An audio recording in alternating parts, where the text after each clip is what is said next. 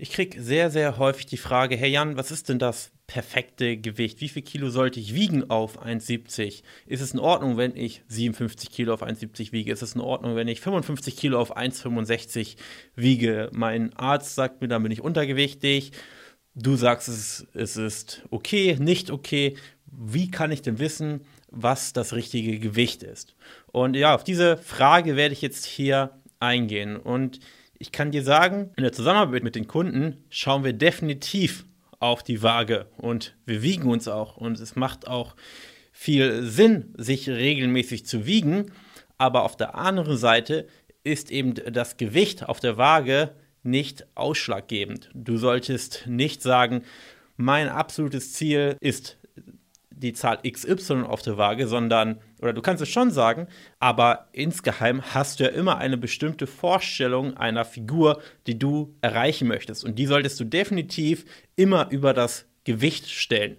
Weil das Gewicht ist nur eine Zahl. Und ich kann dir sagen, dass bei all den Kunden, die wir betreuen, dass äh, die, die Körperform bei verschiedenen Frauen, die die gleiche Größe haben, bei dem gleichen Gewicht völlig unterschiedlich aussehen können. Das liegt A natürlich an der Muskelmasse, das heißt, eine Frau A und eine Frau B können einen Muskelmassenunterschied von 10 Kilo haben. Und das ist ein realistischer Wert, den ziehe ich mir jetzt nicht bei den Haaren her, sondern es kann tatsächlich ein Muskelmassenunterschied von 10 Kilo zwischen Frau A und B herrschen. Und das heißt im Umkehrschluss, dass eine Frau, die 55 Kilo wiegt und eine Frau, die 65 Kilo wiegt, die gleiche absolute Fettmasse an ihrem Körper haben können.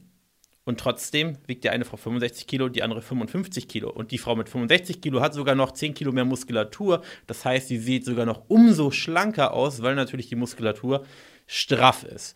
Und im, der zweite Aspekt ist, dass natürlich die Fettverteilung bei jeder Person individuell ist. Stell dir vor, du hast als Frau gar kein Fett an den Armen, gar kein Fett obenrum Brust, gar kein Fett in den Beinen, gar kein Fett im Po und all das Fett am Bauch. Dann sieht das natürlich deutlich unvorteilhafter aus, als wenn du ein bisschen moderat Speck an Schulter und Arme hast, ein bisschen im Rücken, ein bisschen an der Hüfte, äh, ein bisschen im Po, ein bisschen in den Oberschenkeln, ein bisschen in den Waden und das alles sehr gleichmäßig verteilt ist, dann ist es natürlich deutlich vorteilhafter und bei diesen beiden Frauen sieht die Frau eben mit dem ganzen Fett am Bauch deutlich ja, unförmiger aus als die Frau, die eben die gleichmäßige Fettverteilung hat.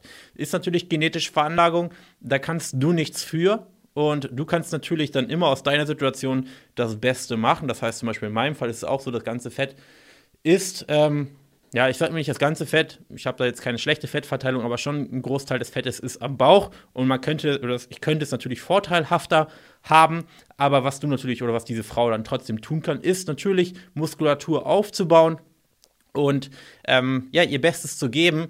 Und es ist nicht so, dass die Fettverteilung in Stein gemeißelt ist, sondern je öfter du Fett aufbaust, Fett abbaust, ähm, Muskulatur aufbaust, abbaust, wie auch immer, da kann es sich über die Jahre durchaus verteilen. Das heißt, nur weil du einmal vorrangig Fett am Bauch aufbaust, muss das nicht so bleiben. Und gerade bei Frauen ist es so, aufgrund des Progesterons und Östrogens, dass Frauen, je öfter sie Fett verlieren und wieder Fett aufbauen, immer mehr das Fett vom Bauch, vom Oberkörper in den Unterkörper transportiert wird. Das heißt, Frauen neigen dazu, eben mehr Fett im Unterkörper aufzubauen. Jetzt aber zurück zum Thema, warum ich sage, dass sich regelmäßig wiegen trotzdem eine sinnvolle Sache ist und ich nicht ein Fan davon bin, zu sagen, ich, ich stelle mich gar nicht mehr auf die Waage, ich gehe nur noch nach dem Spiegelbild. Es kann man machen, ich verabscheue es nicht, aber es ist eben, oder die Waage ist trotzdem und bleibt ein sinnvolles Kontrollinstrument. Natürlich kannst du auch Maße nehmen, aber die Maße sind natürlich fehleranfälliger. Du musst immer an der gleichen Stelle messen und darfst nicht verrücken.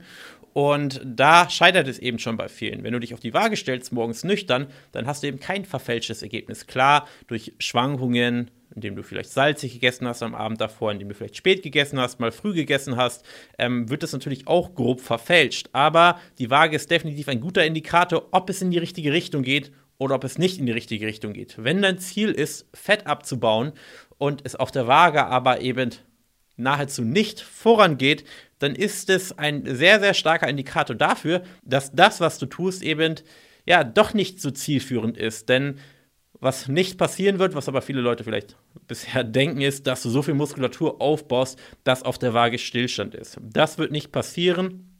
Das heißt, die, ich sag mal, die Makroänderung, die grobe Änderung, wohin es geht, ob du so grob auf der richtigen Strecke bist oder nicht, das zeigt die Waage definitiv. Was die Waage natürlich nicht zeigt, ist, wie viel Körperfett in Prozent du hast und ob deine Figur, die du aktuell hast, gut ist. Sie zeigt nur eine bloße Kiloanzahl. Und die bloße Kiloanzahl ist eben nicht ausschlaggebend dafür, ob du jetzt am Ziel bist oder nicht am Ziel bist. Aber ich kann dir auch sagen, dass jede Körperfettwaage genauso in Anführungsstrichen für den Müll ist. Ähm, und das, was diese Körperfettwagen zeigen, eben nicht wirklich hilfreich ist und extrem, extrem ungenau ist und ich deshalb jedem Kunden von solchen Körperfettwagen abrate. Denn die Körperfettwagen sind schlussendlich so ungenau, dass sie nur grobe Tendenzen anzeigen können. Und grobe Tendenzen können wir eben auch genauso gut an der Kiloanzahl auf der Waage sehen. Das heißt, wenn eine Körperfettwaage 5% weniger Körperfett anzeigt, dann wirst du wahrscheinlich auch 5 Kilo weniger auf der Waage haben oder einige Kilo weniger auf der Waage haben. dementsprechend kannst du dir diese Körperfettanzeige schenken, weil das siehst du dann spätestens auch eben bei der absoluten Körpergewichtszahl. Was ich dir schlussendlich raten kann, ist natürlich einerseits die Waage als Indikator zu nehmen, andererseits die Waage nicht aber, oder die Zahl auf der Waage nicht als Absolutum wenn man das so sagen kann, ich weiß nicht, ob das Deutsch ist, ähm, nutzen sollte und vor allem in den Spiegel schauen sollte und sehr, sehr starker Tipp ist, sich auch mal von jemand anderem, dessen Meinung man sehr schätzt, betrachten lassen.